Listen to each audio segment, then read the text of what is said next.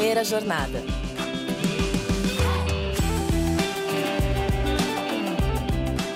Salve, salve! Sejam todos muito bem-vindos a mais um episódio do Primeira Jornada, um programa papo reto feito pela SPM que te ajuda a escolher uma carreira e refletir sobre o seu futuro profissional. Eu sou a Zá Coelho e tô aqui para te acompanhar na descoberta desse universo de possibilidades e caminhos do mercado de trabalho. Da disputa nos gramados à disputa nos palácios, o jornalista Pedro Teixeira se especializou em acompanhar e traduzir duas das maiores e mais polêmicas paixões do brasileiro. E vai contar sobre a trajetória e a rotina dele, aqui na série especial do Primeira Jornada com ex-estudantes da SPM. O Pedro, ele estudou jornalismo e em sua primeira experiência na área já realizou algo que é um sonho para muita gente: trabalhar na cobertura esportiva, pela Fox Sports, atuou na produção, edição e coordenação das transmissões da Copa do Mundo, Libertadores, NBB, Fórmula E e NASCAR. E esteve em loco nas Olimpíadas do Rio de Janeiro e na Copa do Mundo da Rússia. Em 2020, pendurou as chuteiras e vestiu terno e gravata para reportar pela CNN Brasil o conturbado dia a dia da política brasileira diretamente de Brasília. E ele está aqui com a gente para contar um pouco da sua trajetória e do cotidiano de um jornalista.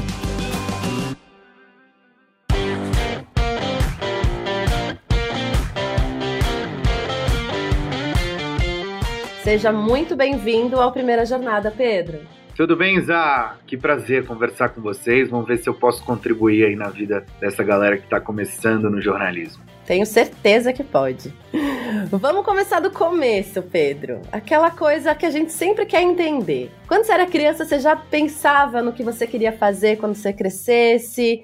Alguma coisa no caminho te levou para o curso de jornalismo? Conta lá do comecinho pra gente. Olha só, Zá, eu não sei se eu tenho uma história muito parecida com outros estudantes de jornalismo, mas a minha história é muito engraçada porque eu sou filho de jornalista. Meu pai, minha mãe, meu avô, é, meus pais se conheceram em redação, e então eu, eu, de certa forma, sempre estive nesse ambiente jornalístico e sempre sonhei em ser jornalista. Eu nunca sonhei em fazer o que eu faço hoje, porque isso é uma coisa que a gente vai conversar ao longo da nossa resenha aqui, mas eu sempre sonhei em ser jornalista, sempre acompanhei meus pais.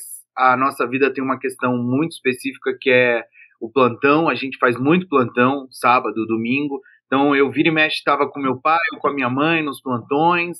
Isso tudo desde muito pequeno, desde quando eu tinha 10, 11, 12 anos, sonhando com aquilo, vislumbrando aquilo. Eu queria ser narrador de futebol. Quem sabe um dia eu não vire um narrador de futebol, mas desenhava essa rotina de ser jornalista desde muito pequeno, desde, sei lá, uns 10, 11 anos, muito por conta dessa influência dos meus pais. Eles acabaram me influenciando, eles nunca disseram assim: olha, a gente quer que você seja jornalista. Não, isso nunca aconteceu. Mas por uma questão meio natural, meio de rotina, meio de gosto, meio de estar sempre acostumado a ler jornal, a acompanhar jornais na televisão, no rádio, isso tudo foi me ambientando e me direcionando para estudar jornalismo. Então, o meu caminho é basicamente uma influência familiar ali que me direcionou para a vida do jornalismo. Legal, um caminho desde o começo mesmo, né? E é legal você contar essa coisa da experiência do plantão, que é uma coisa bem específica, né? Então, se você teve essa vivência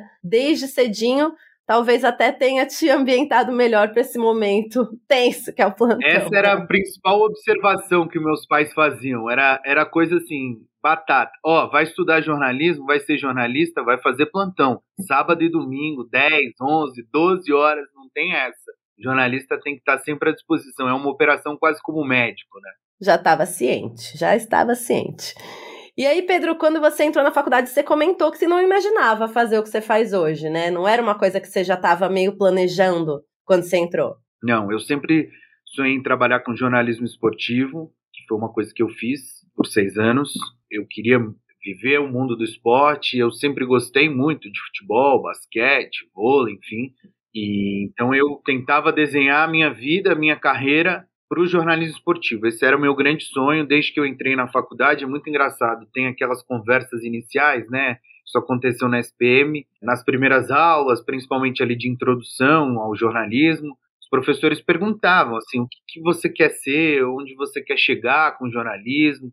Aí tinha galera que falava, olha, eu quero trabalhar com jornalismo de moda, jornalismo de política, jornalismo de guerra, e eu sempre era aquele que falava, olha, eu quero ser jornalista esportivo, é o meu grande sonho, fazer Copa do Mundo, Olimpíada, grandes eventos esportivos era a minha principal ambição ali no início da minha trajetória aqui na profissão. E como é que esse caminho se abriu para você? Como é que foi que você conseguiu chegar nesse lugar que você almejava tanto do jornalismo esportivo? Eu entrei na ESPM em 2012. Em fevereiro de 12 foi o início do curso. E eu fiquei um ano e meio na faculdade, ali muito envolvido com as questões que a ESPM proporcionava. Então tinham várias atividades extracurriculares, tinha centro acadêmico, enfim, então eu estava muito envolvido naquilo, mas ao mesmo tempo, por conta dos meus pais terem diversos amigos jornalistas, eu já comecei a conversar com eles, me ambientar, como é que é, como é que não é e tal, como é que é o início ali, a busca por estágio. Aí no terceiro semestre, depois do terceiro semestre na faculdade, eu fui morar um período fora, na Irlanda, e logo que eu voltei, eu voltei em novembro coisas da vida, das nossas profissões, independente de quais sejam elas. Eu dei muita sorte, porque a Fox estava montando uma equipe em São Paulo. Eles iam lançar um segundo canal, na época era o Fox Sports 2. Eles já tinham um canal desde 2012 no Brasil, mas eles estavam lançando um segundo canal. E esse processo seletivo estava acontecendo exatamente no momento em que eu retornei ao Brasil do intercâmbio. Então eu me inscrevi ali naquele processo seletivo da Fox foi tudo muito rápido, porque eles tinham pouco tempo para escolher as pessoas, então eu me inscrevi no processo em dezembro, início de dezembro, fiz a entrevista alguns dias depois. Eles me confirmaram ali para o dia 20, 20 e pouco, então eu passei o Natal e o Réveillon já com a excelente notícia de que eu tinha sido aprovado no processo de estágio da Fox e eu comecei em janeiro daquele ano. E era uma questão muito bacana, porque como era um projeto em construção, eles estavam montando tudo aquilo, eles acabaram me permitindo ter diversas oportunidades por uma questão de, de necessidade mesmo, porque era tudo muito novo, era uma equipe sendo montada ali, então eu, eu tive muita sorte nesse sentido de que eu entrei num processo em construção. Te deu mais autonomia, talvez, também, né? Claro, é, porque é, às vezes eu, tão jovem, estagiário numa empresa mais consolidada, não tão em montagem assim, eu teria menos espaço, sem dúvida nenhuma, para ter uma conquista mais acelerada, digamos assim. Eu teria menos chance de ter passos mais rápidos, porque é uma estrutura mais consolidada, inevitavelmente ela te molda um pouco, porque os processos já são mais desenhados. Nessa equipe em construção, que foi o caso da Fox, eu tive os processos mais acelerados, as oportunidades mais aceleradas, o que foi muito bom para minha carreira. Eu agradeço muito os meus chefes todos ali que foram arriscando junto comigo, né? Porque de certa forma, quando você vai fazer alguma coisa nova, principalmente no estágio, você está arriscando, se arriscando, né, para aprender. E isso foi muito legal para mim. Eu dei muita sorte. Eu sei que muita gente não vai ter essa oportunidade na carreira, né, de pegar equipes em formação, em construção e tal, mas foi isso que aconteceu comigo. Eu iniciei o estágio ali na Fox num processo de desenvolvimento do canal. Eram os primeiros anos da Fox. Legal, mas é também é um ponto que você aproveitou as oportunidades, né, que estavam ali surgindo para você, os astros se alinhando e você aproveitou. Eu acho que é super importante isso. A gente vai, sem dúvida, sem dúvida, a gente vai arriscando para justamente poder aproveitar essas oportunidades que foram sendo concedidas ali, porque era um ano muito legal. Eu nem fiz essa observação, mas 2014 foi o ano da Copa do Mundo no Brasil. Então, eles estavam precisando de muita gente. Era uma demanda altíssima para tudo, para produção, para edição, enfim. Então, e, e, o canal transmitiu a Copa. Então era, um, era uma oportunidade acelerada ali num ano muito importante para os canais esportivos, de um modo geral. Experiência incrível para um começo desse, né? Muito legal. Muito legal você contar essa parte da tua experiência aí. Mas aí o que aconteceu? Que virou a chavinha aí, você migrou para o jornalismo político. O que, que aconteceu nesse meio de caminho aí? Sabe aquela conversa que você tem, moleque, que você fala assim: eu nunca vou fazer isso? Meu pai foi repórter de política por quase 30 anos. E eu falava que, pô, eu não queria fazer o que ele fazia. Política é um ambiente tão sensível, tão complexo. Hoje em dia, até super emocional, assim, as pessoas são super envolvidas, mais por conta das redes sociais. Mas eu tinha um sonho de ir para o vídeo, de ser repórter de vídeo. Uma das etapas da minha vida estava vinculada à reportagem no vídeo, que é o que eu faço hoje.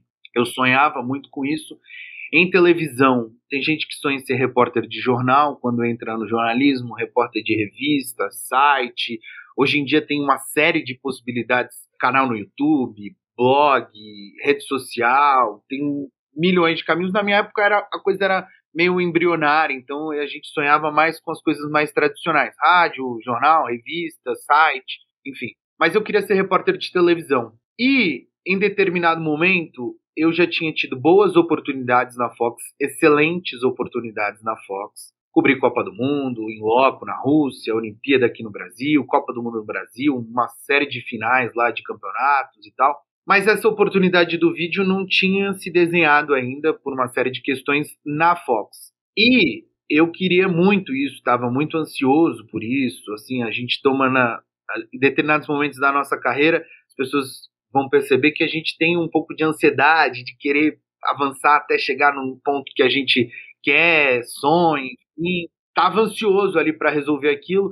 A Fox também entrou num processo de fusão com a Disney. A Disney comprou a Fox, então tinha um processo também naquele momento de que a gente não sabia muito bem como que o canal ia ficar, quais seriam as decisões da empresa que tinha comprado a Fox naquele momento. Então eu falei, olha, eu acho que talvez seja o momento de arriscar agora. Eu já estou no momento que eu conquistei excelentes coisas na Fox.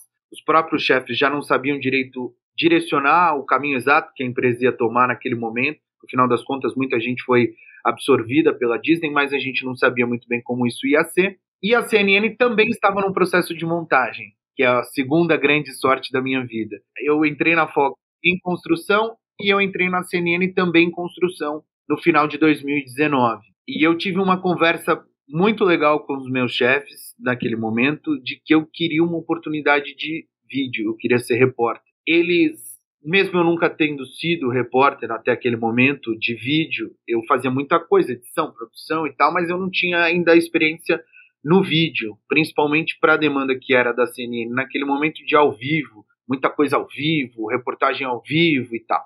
E eles me deram uma oportunidade que foi para ser repórter em Goiânia. Isso é uma outra coisa, uma observação legal para os estudantes de jornalismo que estão nos ouvindo, para as pessoas que sonham em fazer jornalismo, que estão nos acompanhando, às vezes a gente tem que dar alguns passos meio malucos na vida. Então eu, por exemplo, saí muito jovem de casa porque a Fox me transferiu para o Rio de Janeiro. Eu passei quase três anos dos meus seis de Fox Sports no Rio para arriscar, para ter mais oportunidade. Era sede da Fox naquele momento lá no Rio. E eu também deixei o Rio para ir para Goiânia porque eu estava indo atrás dali da minha oportunidade, do meu sonho de ser repórter de vídeo. Então eu fiz mais um movimento que vários jornalistas que estão nos ouvindo vão acabar tendo que fazer. Às vezes você vai ter que ir para o interior, às vezes você vai ter que ir para uma outra cidade, sair da tua região para a tua carreira florescer. E eu fui para Goiânia porque era um dos postos que eles tinham me ofertado ali para ser uma espécie de correspondente em Goiânia da CNN. Não ia ter sede, mas era um, uma reportagem um esquema de correspondente, como a gente tem correspondentes internacionais que são sozinhos ali na cidade. Era o meu caso em Goiânia. Eu permaneci por lá nove meses e aí vim para Brasília para de fato fazer jornalismo político, para de fato cobrir a política brasileira. Foi nesse processo. Foi uma escolha de ir para o vídeo e aí o, o caminho de vídeo me trouxe até Brasília, onde eu estou hoje. Legal, e é legal você contar mesmo essas linhas meio tortuosas, né, do caminho do jornalismo, para até as, quem está ouvindo a gente que tem interesse entender que não é uma linha reta e tudo bem não ser, né? Especificamente no jornalismo, se a gente não arriscar, se a gente não tentar buscar alguns espaços diferentes, o caminho é sempre mais difícil. Você pode atingir os seus objetivos, mas ele vai ser sempre um pouquinho mais complicado do que talvez quem arrisca um pouco mais, top fazer algumas mudanças que não necessariamente são as mais agradáveis naquele momento. Não, isso é importante da gente deixar bem pontuado aqui. O papo tá interessante, mas a gente vai fazer uma pausa rápida. Daqui a pouco eu volto para saber mais sobre o dia a dia do Pedro Teixeira. Fica com a gente. Na ESPM, a inovação não é apenas um diferencial, é uma exigência. Um lugar onde celebramos o inusitado. Aqui, o aprendizado vai além da sala de aula. Vivemos experiências internacionais e aprimoramos habilidades além do tradicional. Criamos networking de verdade, sendo referência na produção de conhecimento. Juntos, vamos liderar o futuro, seja ele qual for. E aí, vem com a gente? ESPM, o inusitado em constante movimento.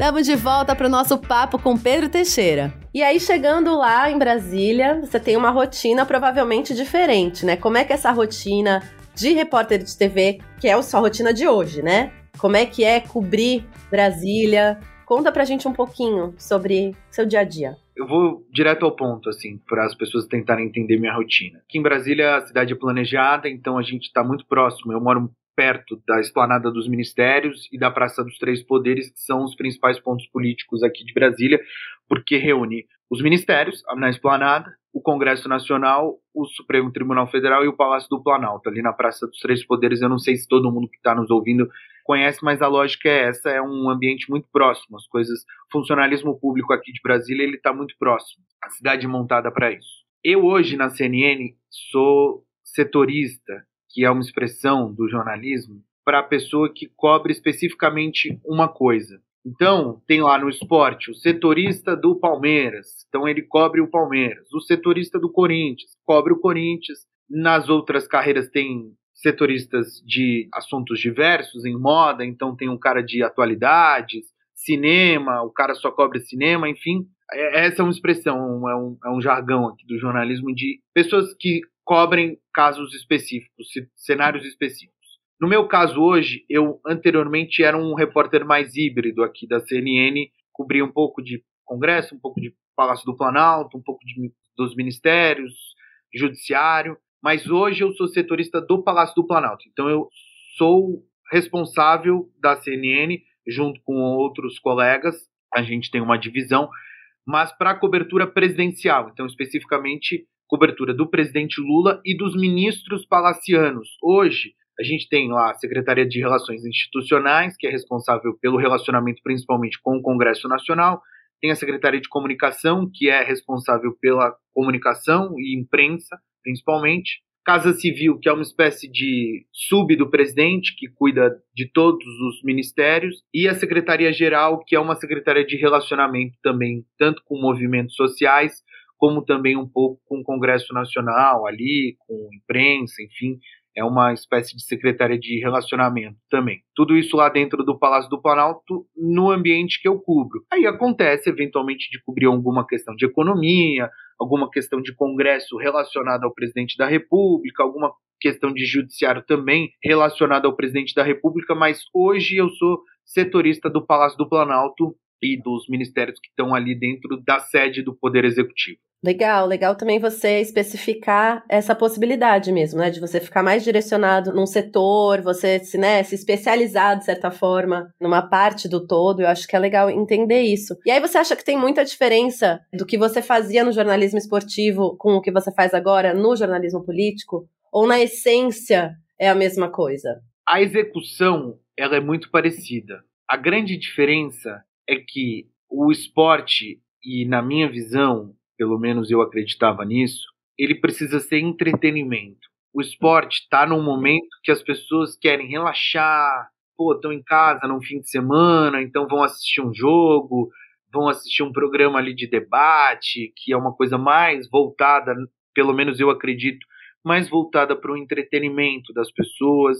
Tem um pouco de emocional também, porque os times, o cara vai falar do time dele, então ele está ali muito de emocional, no caso do time dele, enfim, mas é uma coisa mais voltada para o entretenimento. Ele está relacionado à vida das pessoas como um hobby, como um momento para relaxar. Tem gente que não fica tão relaxado porque o time não está tão bem, mas assim, a essência da cobertura ela é voltada para um entretenimento, é um lazer. No caso da política, é diferente, porque tem algumas questões que são importantes para a vida das pessoas, é claro que eu trabalho num canal que é Hard News 24 horas. Então, não necessariamente todos os assuntos são importantes para as pessoas, porque a gente fala muito de especulação política. Agora, nesse momento, a gente está vivendo um momento de possibilidade de reforma ministerial. Eu tenho certeza que não são todas as pessoas que estão interessadas em saber se o presidente da Câmara, Arthur Lira, vai ter um ministério, se o outro partido vai ter também um ministério no governo para compor a base. Isso está muito relacionado a algumas questões que são especulativas, mais voltadas para um nicho específico, mas, de um modo geral, a gente está tratando de assuntos que são do interesse amplo da população porque estão relacionados com a vida das pessoas. Então, uma decisão do presidente da República que eventualmente pode abaixar o preço da gasolina, uma decisão de algum ministério que eventualmente pode aumentar o preço da cesta básica, ou uma revisão do valor de um benefício social, enfim, essas coisas acabam estando mais relacionadas ao dia a dia das pessoas e não necessariamente ao hobby das pessoas, ao momento que as pessoas estão relaxando. Acho que essa é a grande diferença. Na execução, isso tudo é muito parecido, porque o canal de televisão Hard News esportivo ou um canal de televisão Hard News de política e economia, ele executa as coisas muito parecidas. Tem debate, tem o jornal, tem as matérias, tem os links, que são as entradas ao vivo e tal, mas como conteúdo, eu acho que a principal diferença é que o esporte está mais relacionado ao momento de entretenimento e a política está mais relacionada ao dia a dia das pessoas, a assuntos que eventualmente possam interferir na vida das pessoas. É a carga mesmo, né, da informação que você vai passar, a carga é diferente, né? Sim, sim. E ela precisa ser transmitida de forma mais séria, porque hoje, por incrível que pareça, eu acho que as pessoas elas são mais emocionalmente afetadas, digamos assim, com assuntos políticos do que com assuntos esportivos. Óbvio, o esporte tem lá, o cara falou mal do meu time e tal, mas na vida das pessoas, principalmente por conta das redes sociais e tudo mais, assuntos políticos afetam o emocional das pessoas talvez um pouco mais até do que os esportivos. Não tenho dúvida. E pensando assim, na formação, né, em jornalismo, o que, que você acha que afetou o seu dia a dia? Como que a sua vivência mesmo como estudante da SPM te ajudou a te tornar quem você é, né? Pensando no, em tudo que você, toda essa trajetória que você teve, qual foi a importância dessa formação para você hoje? Olha, foi essencial por algumas questões. Eu hoje converso com muita gente que acabou se formando em outras faculdades. E eu nem vou tentar aqui estabelecer uma linha de comparação do que é melhor do que é pior. Mas na SPM a gente tem algumas oportunidades práticas que são muito legais. E elas são totalmente diferentes de outras faculdades por uma questão de, enfim, é, possibilidades tecnológicas, infraestrutura e tudo mais. Então, por exemplo, eu estava até falando das atividades extracurriculares que eu fazia lá na faculdade. O estúdio de rádio da SPM, ele é de longe, talvez, um dos melhores estúdios do país, porque é uma tecnologia muito atualizada. Então, você, eu estive em outros estúdios de rádio que eles não necessariamente são tão permissíveis de fazer coisas diferentes como o estúdio da faculdade. De televisão a mesma coisa. É um estúdio super moderno e você pode ter diversas oportunidades ali de praticar o que você vai acabar vendo no ambiente profissional. Então, para montar um site, para fazer um conteúdo de vídeo para as redes sociais, para fazer um conteúdo de vídeo para um YouTube da vida ou para um podcast, enfim, você participa muito das coisas práticas. Isso é muito legal porque você não se assusta necessariamente quando você chega no ambiente profissional e aquilo ali não é uma grande novidade para você. Isso acaba facilitando a tua inserção ali no ambiente profissional, porque você não se surpreende com algumas coisas. Óbvio que você vai se surpreender com um monte de outras coisas, mas as questões técnicas ali, operacionais, já não são uma grande novidade para você. No meu caso, por exemplo, trabalhei com televisão a carreira toda, tem edição, que você já está ambientado na faculdade e passa a ver no seu dia a dia, tem as gravações, os estúdios, enfim. Isso tudo é super importante. A SPM também permite que você se relacione com outros cursos. A gente é, acaba sendo muito integrado de matérias diferentes. Então, eu hoje tenho muita memória de questões empresariais que é, acabam sendo incluídas nas matérias. Eu nem sei como está a grade curricular hoje, não sei, mas eu imagino tenha muita coisa do início do projeto, que eu fui um dos primeiros alunos da SPM de jornalismo, terceira turma, se eu não me engano, e tinha muita inserção de empreendedorismo, de grade curricular para marketing, para desenvolvimento de empresa, que é muito o que a gente tem hoje. Eu sei de vários jornalistas que montaram sites, blogs, canais no, no Instagram, no Twitter, e estão desenhando a carreira com verdadeiros empreendedores. Então você tem uma base de poder montar a tua empresa, a, a forma como você vai trabalhar para o resto da vida, e ao mesmo tempo você tem uma linha de compreensão das empresas tradicionais. Você é mais compreensível, talvez, com algumas coisas que outras pessoas talvez não sejam, de eventualmente alguma redução orçamentária, porque você está mais acostumado com o ambiente empresarial de um modo geral. Isso a SPM acaba permitindo claramente para todos os alunos essa compreensão do todo e não só do que você vai fazer como jornalista. Ah, muito legal. Essa parte prática é fundamental, essa coisa de você misturar mesmo especialidades, você vivenciar a coisa mais 360, né? Bom, pensando agora em tudo isso que a gente falou, que dica você acha que é uma dica assim de ouro para que você daria para quem está começando a carreira? Essa aqui para gente, ó, falar para o pessoal que está ouvindo. Olha só, eu sempre quando converso com estudantes de jornalismo, tem duas coisas que eu acho que são importantes e que a gente às vezes se esquece porque a gente está muito acostumado com o ambiente digital e a gente se afasta de duas bobagens que são essenciais para ser jornalista. Um, leitura. Leiam muito, tudo, de tudo. Isso vai ser essencial na vida de vocês para ser jornalista, porque o jornalista tem que ler, ele tem que conhecer, ele tem que saber o que está acontecendo, ele tem que saber um pouco de política, um pouco de futebol, um pouco de economia, um pouco de cinema. Isso é essencial para a vida do jornalista.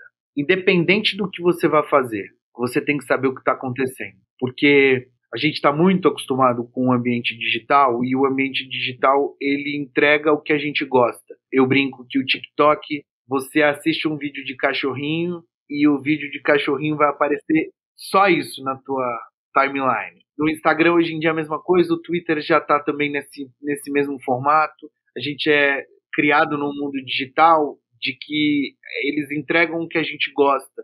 E para ser jornalista, você não tem que ter só o que você gosta, você tem que ter tudo. Você tem que saber um pouquinho de tudo, mesmo que você, às vezes, saiba só um pouquinho de tudo, mas você tem que saber um pouquinho de tudo. Você tem que ler. Ler jornal, ler revista, ler livro, ler site, ler coluna, ler. Enfim. Eu sou um grande defensor de leitura. Eu acredito muito num jornalismo que é um jornalismo amplo, que você, mesmo fazendo assessoria de imprensa, que é muito nicho, que você está muito direcionado para promoção daquilo que você assessora, mesmo eventualmente fazendo alguma coisa muito específica, eu sou o grande defensor da leitura. O cara que tem que, para ser jornalista, tem que ler bastante. E eu já dei um pouquinho disso durante a minha participação aqui, mas eu sou também o defensor, o jornalista que se arrisca de que às vezes a gente vai sair da zona de conforto, vai ter que fazer algum tipo de mudança na vida, porque o jornalismo está muito relacionado a isso, de você se adaptar a diversas situações. Então eu acho que isso é a leitura, você entender que vai ter que se arriscar às vezes um pouquinho, fugir um pouquinho do que você não concorda, fugir um pouquinho do que você não acha legal, para você desenvolver, assim, para você avançar na tua carreira. Isso acho que é importantíssimo. Até porque a gente não pode ter lado como jornalista, a gente pode acreditar nas coisas, mas executando, trabalhando, você não vai ser imparcial na tua casa com teus pais, com teus amigos, não necessariamente, mas quando você vai para o ambiente profissional, você tem que ser o mais imparcial, você tem que saber que as pessoas estão pensando, mesmo que elas pensem diferente de você.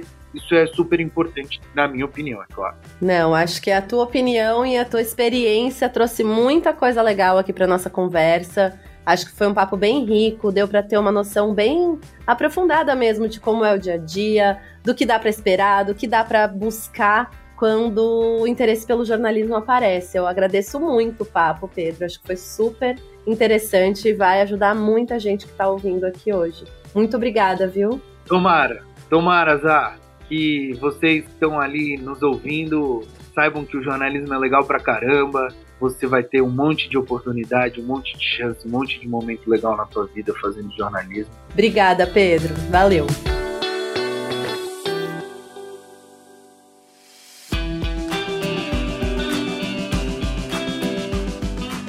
Bom, espero que você tenha aproveitado a nossa conversa com Pedro Teixeira e que a gente tenha conseguido te mostrar como podem ser variados os caminhos de quem escolhe a carreira de jornalista. Não se esquece de seguir o Primeira Jornada em sua plataforma de podcasts preferida e classificar o programa. Primeira Jornada é produzido pelo Núcleo de Conteúdo da SPM em parceria com a Maremoto. Concepção, curadoria e produção executiva, Jorge Tarquini e Felipe Oliveira. Roteiro, Lucas Scherer. Produção, Thaís Santiago. Edição, Caio Corraine. Coordenação geral Maremoto, Caio Corraine. Até mais, fui! Este podcast foi editado pela Maremoto.